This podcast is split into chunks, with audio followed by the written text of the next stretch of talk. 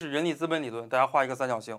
人力资本理论的话呢，是诞生于美国二十世纪五六十年代，是由经济学家舒尔茨和贝克尔他们提出的。他们研究了二战之后美国经济的发展，哎，就觉得美国啊，在一九五几年啊到一九六几年这一段时间。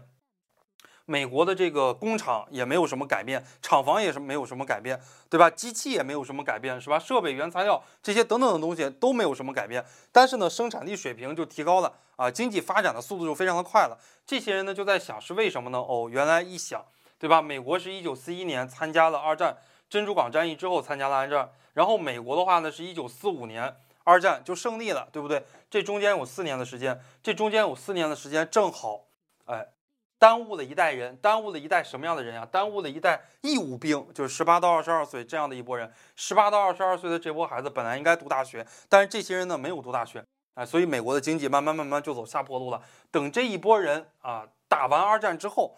正好呢，哎，本应该读大学，也大学毕业了，所以呢，在二战之后啊，美国就让这一批人免费给这一批人去读大学。这一批人呢，大概就是在一九五零年前后大学毕业，大学毕业之后进入了工厂来做工啊。于是呢，五几年到六几年这一段时间，美国的经济就蓬勃发展了。舒尔茨和贝克尔啊，他就谈到了教育支出，他认为教育支出是人力资本的一个核心啊，人力资本的一个重要的体现，主要体现在人身上的这个资本。